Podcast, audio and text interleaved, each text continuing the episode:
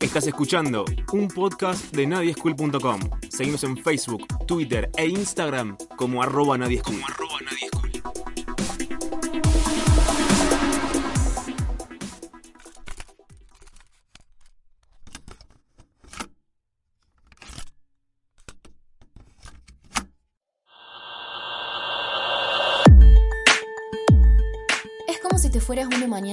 Lo que tenés en una pequeña caja negra. tomándolo todo por los demás, los que débiles descubrimos que la revolución actúa a través de nosotros.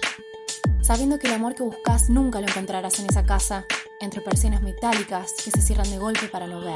Entre puertas de metal que se golpean para no saber qué hay más allá de lo normal. Porque te amamos, a vos, te deseamos que también pierdas la valentía, Que te falte fuerza para encajar. que no tengas más ganas de invertir toda la energía en tu propia identidad, En lo que te dijeron que tenías que ser antes de descubrir quién eras realmente. que pierdas la determinación de seguir creyendo que el papel que representamos es lo que finalmente somos. Porque lo raro es infinito. Porque el estándar es una cárcel, es una cárcel. Y porque queremos invitar a los carceleros a que abran las puertas para salir a jugar. Nosotros definimos nuestro propio hogar. Y nuestro propio hogar somos nosotros, nosotros, nosotros. Deberías vernos con la corona puesta. Porque al final del día, cuando el sol se pone como un lápiz labial rojo que se esconde sobre sí mismo, Temeroso. temeroso, Esta, es una es nueva, una nueva generación. generación, una nueva generación.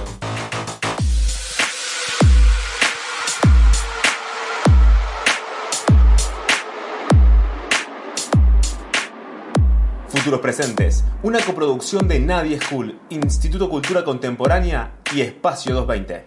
Hola, mi nombre es César Puchetas. Soy Juan Manuel Pairone. Hola, soy Maca Torres. Eh, yo soy Bernardo. Hola, soy Pupina Plomer. Hola, ¿cómo están? Soy Rodrigo. Mi nombre es Elian Chari. ¿Cómo están? Mi nombre es Rudy. Hola, mi nombre es Maxi Audicio. Hola a todos, bienvenidos a esto que es Futuros Presentes, un podcast hecho junto a Nadie School, el Instituto Cultura Contemporánea y el Espacio 220. Mi nombre es Rocío Finoglio y desde el hermoso confinamiento hace muchísimos días en la cuarentena vamos a desviar un poco el tema del encierro y nos vamos a refrescar. Vamos a hablar sobre la nueva generación. ¿Qué es la nueva generación? ¿Cuáles son sus ideas? ¿Qué lo mueve? Nuestro futuro junto a algunas personas de la ciudad, entre otras cosas. Pero por suerte no estoy sola, desde su casa también estoy acompañada por Santi. Santi, ¿estás ahí? Sí, Rocío, acá estoy y desde el confinamiento en mi casa también me presento. Mi nombre es Santiago Miranda y efectivamente, Ro, esto es un podcast de emergencia, pues pandemia mundial, pero tampoco estamos solos, ya que vamos a compartir espacio con artistas, músicos, ilustradores y periodistas para todos juntos y bien en cuarentenaditos preguntarnos cuáles son las ideas, los sueños y también los conflictos que atraviesan a esta nueva generación. En cuarentenaditos, qué hermoso concepto, Santi. Sí, y exactamente como vos dijiste, estamos compartiendo el espacio con una variada gama de increíbles invitados. Y nuestra primera pregunta de futuros presentes es muy fácil, pero muy amplia también. ¿Qué es para vos esta nueva generación? Hola, mi nombre es César Pucheta, soy periodista y un escuchador serial de canciones. Nunca hice tele, pero desde hace muchos años trabajo en diferentes proyectos relacionados con la radio y con la gráfica. Soy de Sagitario, hincha de Independiente y estoy muy contento de estar acá. La nueva generación es en cierto modo lo que siempre han sido las nuevas generaciones a lo largo de la historia. Un grupo de mm, referentes que vienen a expresar un momento histórico en el latir de una sociedad, por decirlo de alguna manera. Me parece que los rasgos que le identifican actualmente tienen que ver precisamente con eso, con haber logrado agrupar a través de diferentes expresiones, ya sean artísticas, políticas, sociales, culturales, una forma de, pensar de, de, de, una generación de argentinos y argentinas que hoy se, hoy se siente identificado en ellas, ¿no? Soy Juan Manuel Pairone, eh, soy licenciado en comunicación social y desde hace 10 años aproximadamente trabajo en, en la escena musical. He atravesado distintos roles, desde músico hasta, hasta productor de shows. Eh, actualmente soy representante del dúo Valdés y trabajo también con telescopios. Por otra parte, soy periodista, trabajo en La Voz del Interior y he colaborado en medios eh, especializados en música como Silencio, como Billboard y como indie hoy. Respecto a, esta idea de la nueva generación, desde que surgió el festival mismo, el que le puso nombre, digamos, a esta cuestión generacional, el nombre en sí me pareció brillante, desde siempre. Creo que tiene una potencia muy interesante y, y es muy difícil no sentirse identificado, en parte aunque sea con eso. Y con esto quiero decir que en realidad no, no creo que haya una nueva generación, sino más bien una mezcla de nuevas generaciones o de generaciones que se fueron cruzando en este último tiempo. Por supuesto que hay un, protagonismo excluyente de, de gente que quizás tiene entre 18 y 25 años hoy y que definitivamente ve el mundo completamente distinto a cómo lo podemos ver los que tenemos ya un poquito más de 30, pero creo que la gente que está entre 18 y 35 años más o menos hoy, y hasta te diría un poquito más, 18 y, entre 18 y 40, representa un poco todo lo que esta nueva generación, entre comillas, vino a pregonar, ¿no? Me parece que hay como una comunión eh, en relación a, a, cierta cuestión de, del hazlo tú mismo, más allá de, las diferentes variables que eso puede tomar en cada caso, ¿no? Pero hay una cuestión de, hacerlo por tu cuenta, de darle la vuelta, de apóyate en tus amigos, en la gente que tenés cerca, en tu entorno. Eso creo que es un valor definitivamente de esta nueva generación. Me parece que también esta cuestión eh, autodidacta, si se quiere, está acompañada de, bueno, de recursos prácticamente infinitos a través de, todo lo que es el mundo digital. Creo que es una generación atravesada necesariamente por Internet en sentido amplio y las redes sociales y todo lo que implica la, la vida en comunidades digitales, ¿no? además de, de, nuestra vida común y corriente. Y fundamentalmente creo que esta nueva generación lo que tiene es un sentido de la creatividad muy importante, muy desarrollado, muy estimulado también. Hola, soy Maca Torres, soy ilustradora y diseñadora gráfica. Me gusta transmitir mensajes claros sobre temas de actualidad con mis dibujos y además eh, colaboro con la lucha feminista por medio de mis ilustraciones. Creo que esta nueva generación es eh, un conjunto de, de, pibes y de pibas y de pibics que mm, están, están realizando, estamos realizando un quiebre entre lo que existía y lo que va a existir en materia de relacionarse con la tecnología, en materia de relacionarnos entre nosotros, en materia de eh, encontrarnos y vincularnos con nuestro propio cuerpo y con el cuerpo de las demás personas eh, en cuanto a la sexualidad, en cuanto al género, en cuanto a cómo entendemos eh, al feminismo y cómo vivimos el feminismo eh, en cuanto a la manera en la que nos relacionamos sexoafectivamente con las demás personas.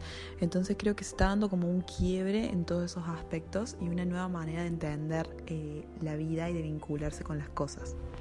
Hola, ¿cómo va? Yo soy Bernardo, toco un par de instrumentos en telescopios y bueno, lo primero que nos preguntaban es qué opinábamos sobre esta nueva generación de, de, de personas como vinculadas a la cultura, sobre todo en nuestro país y en por ahí nuestro ecosistema y nuestra escena en la que nos relacionamos entre todos. Me parece que es eso, es una juventud activa y, con ganas de, hacer cosas. Creo que el, ciclo y el círculo eh, se renovó mmm, con, casi como que completamente. Eh, a partir de los últimos dos o tres años, donde, bueno, siento que hubo ahí como un, un paso de página real entre los que venían eh, formando parte de como del núcleo eh, cultural por ahí del, del país y, y, toda esta nueva gente que, que empezó a parecer a hacer cosas. Hola, soy Pupina Plomer, soy profe de historia e investigadora en formación y me gusta comunicar y enseñar la historia a través de memes. Eh, para mí esta nueva generación es la que vino a romper con todos los moldes, las estructuras y los paradigmas que pensábamos que nos iban a ir nunca más. Hola a todos los futuros presentes, ¿cómo están? Mi nombre es Rudy, soy cantautora oriunda de la ciudad de Córdoba capital. El año pasado, en julio de 2019, sacamos nuestro segundo material discográfico que se titula Corredora del Desierto. Está disponible en todas las plataformas digitales. Bueno, me preguntan qué es para mí esta nueva generación de música. Eh, para mí la nueva generación está signada por la expresión política, si se quiere, eh, feminista también, ¿por qué no? Pero está asignada por la expresión y por la, no sé, senta de postura, llamémosle. Eh, yo tengo 31 años y siento que en mi juventud costaba escribir canciones o nos costaba entender a qué le estábamos cantando. Y ahora sí está claro el mensaje, está claro el mensaje de una juventud que quiere cambiar el mundo, de mujeres que están buscando su lugar, que están buscando igualdad y todos esos reclamos están validados por géneros musicales como el trap. Eh, sería muy difícil hacerlo a través quizás del blues. Quizás ahí está el desafío. Hola, mi nombre es Elian Chali, soy artista y de Córdoba. Tengo 32 años y unos 10, 12, 15 años en actividad aproximadamente. Bueno, creo que mm, es difícil eh, decir o definir qué es una nueva generación que la estamos como atravesando, ¿no? La estamos viviendo. Creo que una cosa que la identifica es como el retorno a lo sensible. Me gustaría pensarlo como eso.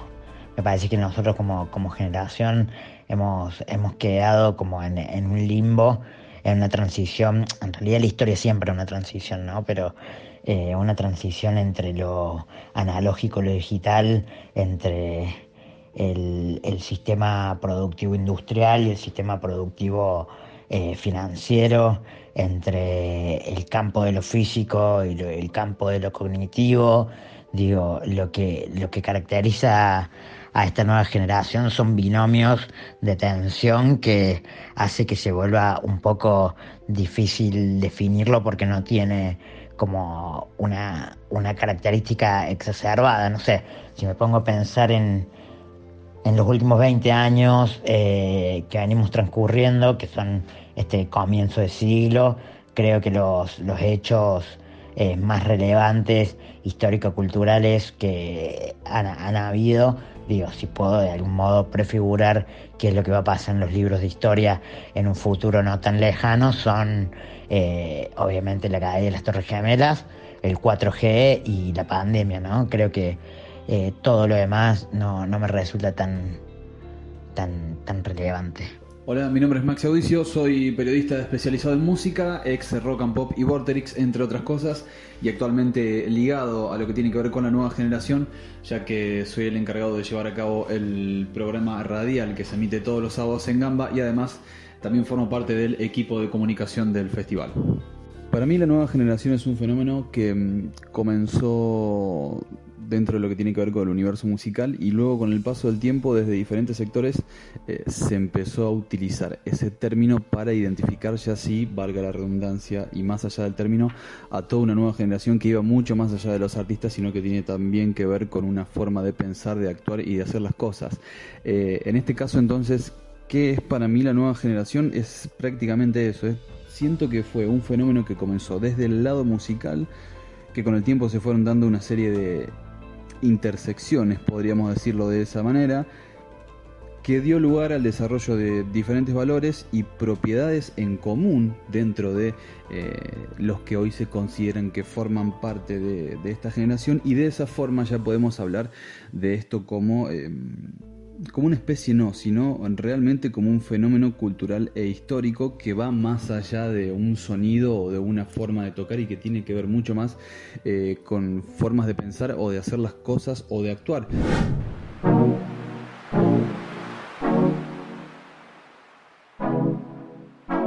Bueno, Ro, creo que entre todas las cosas que dijeron nuestros invitados podemos coincidir en decir que esta nueva generación local a diferencia de otras, cuenta con un mayor compromiso y politización. Es interesante porque en Europa, por ejemplo, se hablaba al contrario, de una generación desencantada y más que nada narcisista. De hecho, hay un ensayo de Mary Huff que define a una generación de llorones y que entre otras cosas se caracteriza por la autocomplacencia, el escaso interés por la vida pública y política, la rebeldía consumista hipster, el exceso de información y por sobre todo la firme convicción de que abrazar la adultez no es cosa nuestra. Una generación en definitiva un poco triste o desencantada. Sí, exactamente. Esa es otra etiqueta que me parece que se quedó un poquito vieja, ¿no? La idea de los hipsters, de la generación perdida, de generación selfie. Y sí se puede tener acceso a internet y conocer sus códigos, aún así hacer cuestionamientos un poquito más profundos de ese lugar. Pero me parece que a diferencia de otros lugares, acá hay un poquito más de politización Después del 2003 y el kirchnerismo, con la llegada del feminismo y las conquistas queer, las marchas y la recuperación del espacio público, ¿no? Digamos como, como en ese sentido. Efectivamente, Ro, creo que ese es un punto bastante importante para remarcar. Y justamente nuestra siguiente pregunta para los invitados venía de la mano de pensar cuáles son las ideologías dominantes y los modos de expresión propios de esta nueva generación. Escuchemos qué nos decían. Me parece que el ámbito donde más se reflejan todas estas nuevas, eh, eh, vamos a llamarle tendencias, aunque sé que no es la palabra correcta, eh, es en, el ámbito callejero. Y desde el ámbito callejero interpela al resto de la sociedad. Los artistas, bueno, los políticos como representantes de la sociedad tienen la obligación de tomar nota de todas esas cuestiones que se vienen discutiendo en el ámbito público, que copan la escena pública, y me parece que los artistas como parte de eh, ese mismo momento histórico están interpelados invariablemente por eso. Entonces se expresa en la calle, en las movilizaciones, en el sentimiento de libertad que eh, se manifiesta de modo eh, muy eh, latente y palpable en, las expresiones artísticas. Me parece que la libertad es otra característica de esta época en donde todas estas cosas se ven, se ponen de manifiesto. Bueno, respecto al tema de las ideologías, me parece que tanto el feminismo como la cuestión sustentable, ecológica, ambiental, en sentido amplio, son los dos grandes focos de, pensamiento y de discusión contemporánea. ¿no? Me parece que eh, en ambos casos son, son temáticas que quizás los que tenemos un poco, un poco más de años no vimos en primera persona en, nuestro momento de salir a la calle, digamos, en la adolescencia, adolescencia tardía, pero que recibimos también como una especie de invitación de parte de gente más joven a, repensar y a analizar estas cuestiones. Me parece que en particular el feminismo es, es algo que, nos atraviesa a buena parte de, los que vivimos en este planeta hoy, por suerte, y que es algo que hace cinco años quizás no estaba ni cerca a, estar expresado y planteado como, como, lo está hoy, digamos, ¿no? Y, presente también en la agenda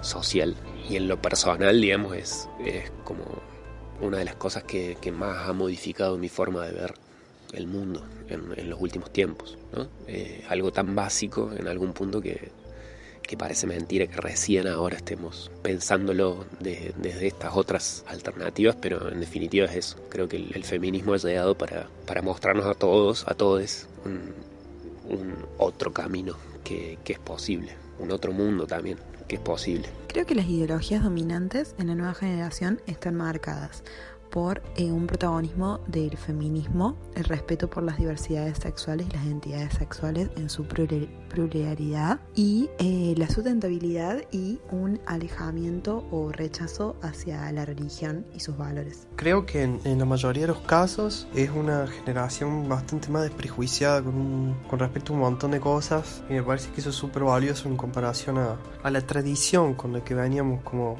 acostumbrados, ¿no? Como cosas del rock y todas cosas que son más como conservadoras. Yo creo que esta, esta nueva, eh, este nuevo grupo de gente por ahí tiene, tiene un poco menos de prejuicio a la hora de, crear y de relacionarse entre, entre sí. En política eh, hay un gran quiebre también, todo lo que están haciendo las, chicas está muy bueno, creo que, que es una gran lección para, para reflexionar y sobre todo no hablar al pedo. No sé, pasa, me, pongo a pensar en Ofelia Fernández, por ejemplo, que es más chica que nosotros y, nada, está donde está. Creo que, que, ese tipo de cosas antes era medio, medio difícil de imaginar. Uf, qué pregunta. Me parece que la respuesta va a depender del grupo que se mire porque como que uno de los rasgos de esta nueva generación es la diversidad y hay grupos eh, como muy diferentes entre ellos y diría que hasta polarizados.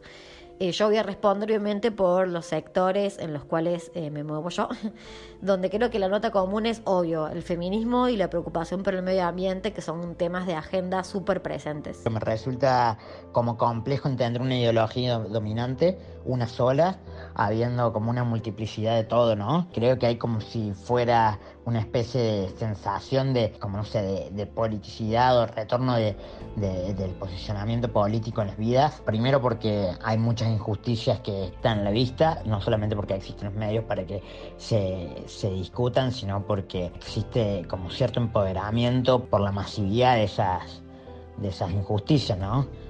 Justicia, justicia, injusticia también es una cosa que me gusta para pensar, porque no sé si, si es una cosa como, si no, no sé si no es una ficción, pero más allá de, la ficción me parece que, no sé, post 2000 vimos un retorno del mundo verde, eh, que como todo margen que resiste, eh, terminó siendo fagocitada por estrategias eh, eh, propia de la vigilancia o los dispositivos del capitalismo, como pueden ser el RCE, ¿no? las acciones de responsabilidad social empresaria, por otro lado los mecanismos de, división de culpas que propone, que propone el neoliberalismo, es decir, bueno, todos somos contaminantes de la tierra, eh, haz tu propia huerta en, el balcón de tu casa y así vas a salvar el mundo. Eh, eso es una, una suerte de la conciencia, de algún modo, para mí. Por un lado, es, es como, como confundir o, desviar la culpa cuando sabemos que si bien la salida es colectiva, ¿no? como las salidas de las crisis son colectivas, hay, hay un enemigo claro que es el que hay que destruir. ¿no? Creo que la juventud tiene que copar los lugares, copar los medios, eh, dar a entender que no estamos de moda o que no están de moda y que son puntos de vista que tienen que perdurar en el tiempo y que tienen que trascender y pasar a otras generaciones porque ahí está el verdadero cambio de mentalidad y la naturalización de, bueno, el lugar de las mujeres, de temas eh, que están en boca de todos como la sustentabilidad, el cuidado del medio ambiente, eh, los derechos laborales. Creo que la trascendencia es fundamental y para eso necesitamos sangre nueva en todos lados. Entiendo sin dudarlo ni un segundo que eh, la ideología dominante dentro de esta nueva generación tiene que ver con, con el feminismo. También hay una realidad y es que se da dentro de un marco global donde este movimiento ha ganado muchísima fuerza en los últimos años, pero sí la Argentina, de la mano de esta nueva generación, se ha convertido en una especie de referente con la lucha que se está llevando a cabo, eh, como les decía ya antes, desde hace un par de años y que evidentemente está teniendo sus, eh, sus logros, sus buenos efectos. Quedan un montón de cosas por hacer aún y de eh, luchas por conquistar, pero evidentemente el camino es este y va por ese lado. Digo, sin ir más lejos, es como que acá completamos una especie de círculo, ¿no?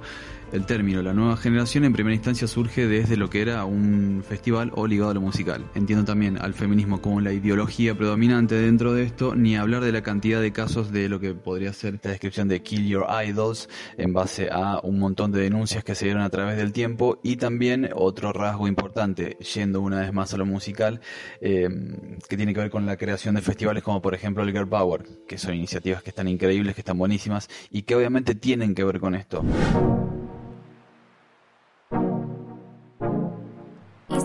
De nuevas ideas y modos de expresión, también es imposible no referirse a los medios a través de los cuales se manifiesta esta nueva generación, que ya no son los mismos de antes, obviamente. Internet y especialmente las redes sociales han causado una ruptura gigantesca respecto a los espacios tradicionales desde los cuales se producía y consumía la cultura. Sí, y si bien es cierto que la televisión aún se sostiene como medio predominante para informarse y entretenerse, la caída en el consumo de los formatos tradicionales, especialmente el gráfico, es una tendencia que se está acentuando cada vez más con el tiempo, tanto en nuestro país como en el resto del mundo, y que está marcando un impacto, sobre todo en el ámbito cultural. Y en esa caída aparecieron las redes y sus nuevas formas para definir un poco la manera en la que nos manifestamos. Digo, incluso de fenómenos propios que he inaugurado, como la viralidad, la era del streaming, la cultura del meme, han marcado una nueva narrativa, ¿no? No, sí, tal cual. No solo que han marcado una nueva narrativa, sino que se ha deformado claramente la idea de consumir información y compartirla. No solo tenemos a dos microsegundos la, la información que querramos, sino que la información nos bombardea constantemente de todos lados desde muchísimas formas. Lo que antes se narraba en forma tradicional ahora se ve visiblemente enfrentado al, al nuevo paradigma consumir noticias desde Instagram o Twitter o nuevos espacios como podcast. Yo a veces directamente deslizo el dedo en la pantalla de inicio para que me aparezcan las noticias de Google. Vos, Santi, ¿qué, qué pensás de, de qué manera consumís la información? Y yo tengo que admitir que todavía mantengo ese gustito por lo tradicional. Me gusta el papel, me gustan los discos. De hecho es algo con lo que me he encontrado mucho en la cuarentena, pero sí, también tengo que admitir que lo primero que hago cuando me levanto es agarrar el celular. Es mi primer fuente de información y tanto Instagram como Spotify como Netflix son parte permanente de mi vida. Así que creo que mi respuesta es la convergencia. Pero bueno, basta de nosotros porque también le hemos preguntado a nuestros invitados cómo es que creen que se da esta relación entre medios tradicionales y los nuevos formatos. Escuchemos sus respuestas. La discusión en torno a los medios tradicionales y a los nuevos formatos me parece que no es una discusión que esté resuelta precisamente porque a estos nuevos formatos le van a aparecer nuevos formatos en el futuro. Entonces hay que ver qué forma terminan eh, tomando estos nuevos formatos que a su vez son adoptados por los medios tradicionales para ayornar su propuesta, por decirlo de alguna manera. Lo cierto y concreto que así rápidamente lo que se me ocurre es decir que en cierto modo eh, los nuevos formatos y las nuevas tecnologías han democratizado mucho eh, la información, han democratizado mucho eh, el acceso relacional entre eh, aquellas figuras que otrora eran prácticamente inalcanzables para el común de, los ciudadanos de a pie y hoy le mandas un tuit al presidente y si tenés suerte te lo contesta. Entonces me parece que hay ahí una ruptura que tiene que ver con la democratización de las comunicaciones que en primera instancia está bueno, eh, pero repito, hay que ver cómo, cómo, se, cómo se desarrollan, porque hoy me parece muy difícil diferenciarlo cuando estás mirando televisión y lo que se está televisando eh, por televisión de aire es una conversación vía Instagram, ¿no? Bueno, el tema de los medios, eh, la verdad que es, es, algo bastante difícil de caracterizar. Me parece que, en primer lugar, en, en una crisis como permanente de, los formatos y de, y de los medios tradicionales justamente en paralelo se da que la gente lee cada vez más, que la gente comparte información cada vez más. A mí en lo personal, por ejemplo, me llegan a través de WhatsApp, de Instagram, de mis charlas con gente conocida, un montón de, de, puntas, digamos, para que yo después vaya tras eso y busque la nota, busque el video, busque el informe.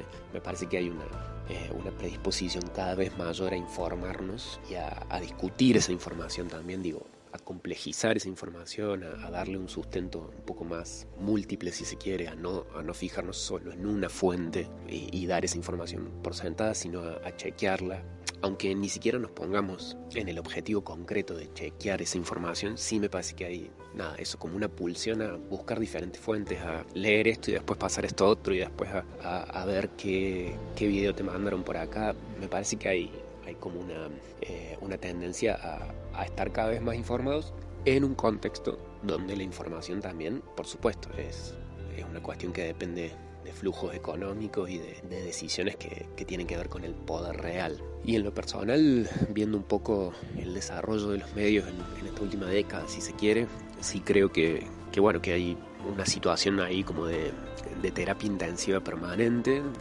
en relación a los medios tradicionales, pero al mismo tiempo veo un recambio generacional incipiente en esos medios que me parece que de algún modo va, va purificando eh, esos espacios. Creo que el gran cambio entre los medios de comunicación tradicional y los nuevos medios de comunicación es el Internet. O sea, creo que el Internet, o sea, marcó una nueva manera de consumir el contenido y una nueva manera de producirlo también, junto con la cultura del consumo on demand, en donde tenemos un público que decide qué consumir, cuándo consumirlo, cómo consumirlo. Y a su vez eh, tenemos para mí también un público mucho más activo que participa de esta producción de contenido, no solo la consume pasivamente, sino que es parte de la producción. Y esto lo vemos eh, como por ejemplo eh, medios de comunicación que hacen participar a sus oyentes o a su público por medio de las redes o de una streaming o que manden su video, su foto, su audio. Creo que esas son las tres diferencias, digamos. El Internet, el contenido on demand y un público activo y que participa de la comunicación construyendo esa comunicación, no solo consumiéndola. Con respecto a la relación con los medios de comunicación y cómo cambió todo ese mambo, Nada, creo que hay una, una cuestión del, del, vínculo de las, de las personas como en una dualidad, porque a la vez como súper inmediato, pero a la vez no tan directo a veces. Entonces siento que, que esa, esa dualidad o ese tipo de, no sé, esa cuestión como en tensión ahí es algo que también nos representa en realidad como, como gente haciendo cosas y relacionándose entre sí. Como que los medios de comunicación a veces terminan como condicionando la, la comunicación en sí. Pero bueno, a la vez es, es, una oportunidad también para estar como en definitiva más conectados y como que ahí es donde creo que hay un, gran quiebre con respecto a los medios de comunicación antiguos que nada tenían que ver con otro tipo de formatos y por ahí la, la velocidad y la inmediatez no existían de la manera que hoy existen. Bueno, en los medios de comunicación me parece que cambió todo. Eh, cambió la audiencia, cambió el formato, cambió el mensaje, cambió el lenguaje. Me parece que lo más importante es que cambió la audiencia, porque me parece que hace unos años la juventud o, bueno, la gente más chica no se sentaba a ver el noticiero con sus padres o su familia y ahora es como que eh, los medios de comunicación nos informan de una forma como súper novedosa, creativa, interesante, intuitiva, entonces todas las generaciones están como atraídas a consumir información. Vos sabés que mm, el, fenómeno este de, los medios de comunicación tradicional versus los nuevos formatos, esta pandemia me ha hecho como identificar que, que las estrategias que proponen los medios de comunicación hace más de 60, 70 años siguen totalmente vigentes, ¿no? Nada más que cambian los dispositivos, cambia el hardware, cambia el software, ¿no? Si bien esos cambios que tienen que ver con lo tecnológico, técnico, tecnológico, eh, son de, un nivel de, significancia importante, digo, hay, hay, una, hay una estrategia de manipulación y una estrategia de intromisión de la vida o del todo mismo que, tiene como, como objetivo una suerte de, control o inducción de, de la opinión pública que, siguen totalmente eh, como prendidos, ¿no? Alerta. De hecho, considero que este virus ha traído como si fuera una suerte de actualización del dispositivo televisión, ¿no? Porque como que refresca la, fuerza de los medios, los medios hegemónicos. Lo que ha traído también como bueno es la, gran potencia que tienen los medios eh, no tradicionales y por así decir otras corrientes eh, de pensamiento o posicionamientos políticos de otros medios de comunicación que son necesarios como para generar los cuadros comparativos y tratar de diseñar una nueva verdad, ¿no? Porque el gran problema de la sobreproducción de medios de comunicación y de información es que eh, de algún modo se pierde cuál es el sentido de la verdad si, si es que podemos pensar en alguna verdad, ¿no? Bueno, yo estudié comunicación, entonces los medios de comunicación tradicionales son mi primer amor, pero creo que los nuevos formatos son fundamentales y hay que entenderlos y manejarlos para estar ayornados y porque creo que la vida se trata de comunicación. Mientras más entendamos la comunicación y la música como una herramienta de comunicación, creo que bueno, más alcance vamos a tener como artistas, como personas también, ¿por qué no? Porque bueno, no somos islas, estamos en un mundo globalizado y mm, hay que entender eso y hay que entender el ritmo que eso nos impone. Para mí no como mm, una imposición negativa, sino al contrario, creativamente creo que los artistas estamos desafiados a crear eh, cosas nuevas, llamativas, interesantes, con mensajes importantes en un lapso corto de tiempo y yo creo que ese es el mayor desafío de todos. Hay que trabajar. No quiere decir que los Beatles no no lo hayan hecho hace 40 años ni que Neil Young no lo haya hecho, porque ojo, yo creo que antes los artistas eran súper productivos, pero bueno, ahora hay que hacerlos ayornados a estas nuevas tecnologías, hacer un single para lanzarlo en Spotify, ¿verdad? Si esta pregunta me la hacían un mes atrás, mi respuesta hubiera sido mucho más clara, pero em, con todo lo que está pasando con el coronavirus, no solamente en nuestro país, sino a nivel mundial, entiendo que eh, una vez más las reglas de juego cambiaron, digo, noto y es claro eh, el regreso por parte del público a lo que tiene que ver con los medios tradicionales. Si bien nuestra generación sigue eligiendo, obviamente, eh, hacerlo de otra forma, inclusive somos capaces de comunicar y hasta querer comunicarnos a través de memes, lo cual considero que está buenísimo. Es como que una vez más el medio tradicional ha ganado ese... se ha ganado una vez más formar parte de ese mote de confianza. Si está acá, si lo dice este periodista es porque esto es la verdad y yo quiero saber lo que está pasando por parte de este periodista y este medio de comunicación. Pero más allá de eso, en referencia a los medios de comunicación versus los nuevos formatos, entiendo que esto es algo que está cambiando todo el tiempo, desde hace eh, unos 10, 15 años. Yo creo que eh, el cambio debe haber comenzado, sí, ya marcado desde hace unos 10 años y ahora, desde hace unos 5, vivimos en una vorágine realmente polémica y hasta difícil de seguirle el ritmo. Digo, se puede entender también no como una especie de comunicación, pero por ejemplo, ¿quién se imaginaba hace tres meses atrás, si bien es algo que existe hace ya un tiempo en el mundo, pero haciendo videos de TikToks para comunicar algo, porque en definitiva, más allá de que tienen que ver con imitar voces, bailar, etcétera, siempre se está comunicando algo. Así llegamos al final del primer capítulo con muchísima data, mucha información muy interesante que resaltar. Eh, me sería imposible resumir todo, pero creo que lo más importante se ve a grandes rasgos, ¿no? Eh, que estamos viviendo esto desde una óptica totalmente nueva y fresca, enfrentando la realidad con muchísimas nuevas aristas, desde lo artístico, ya sea social o político. Creo que la nueva generación, como remarcan muchos de los invitados, es la misma esencia, pero visto desde distintos ángulos. Eh, formas de pensar donde nos sentimos identificados, como decía César, desde grandes figuras ya consolidadas o hasta nuevas personalidades emergentes, gracias a Internet, gracias a las nuevas formas de comunicarnos, como decía Pai, en una generación atravesada por redes. Pero me encantaría destacar una idea muy hermosa de la que hablaba Rudy, de que a su juventud o generación le costaba entender a qué le estaban cantando y ahora sí está claro el mensaje. Es una juventud que quiere cambiar el mundo.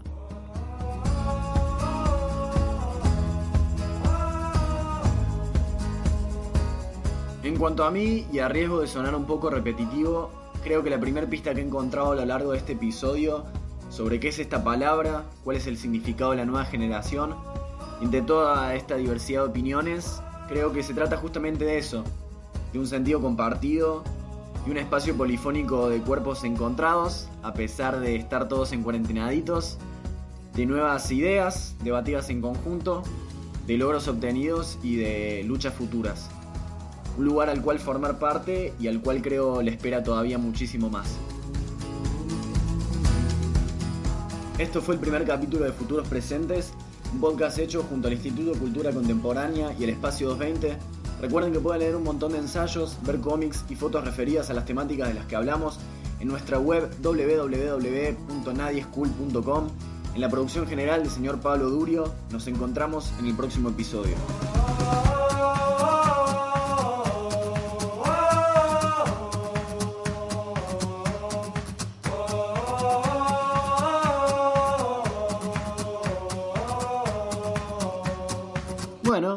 Entonces somos la generación mierda.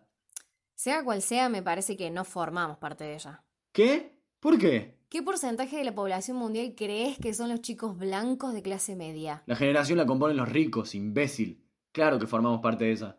Claro, si no, no se habría puesto el nombre de un grupo punk. Habría sido la generación malaria o algo así. La generación X no se llama así por un grupo, se llama así por el libro. Dale, si ese libro es una puta mierda. Se llama así por el grupo. Mi mamá dice que somos la generación Facebook. Uf, me encantaría cogerme a tu vieja.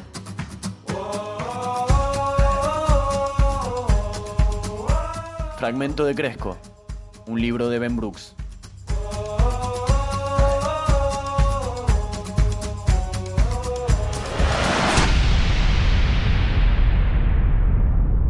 Escuchaste un podcast de nadieschool.com. Seguimos en Facebook, Twitter e Instagram como arroba nadieschool.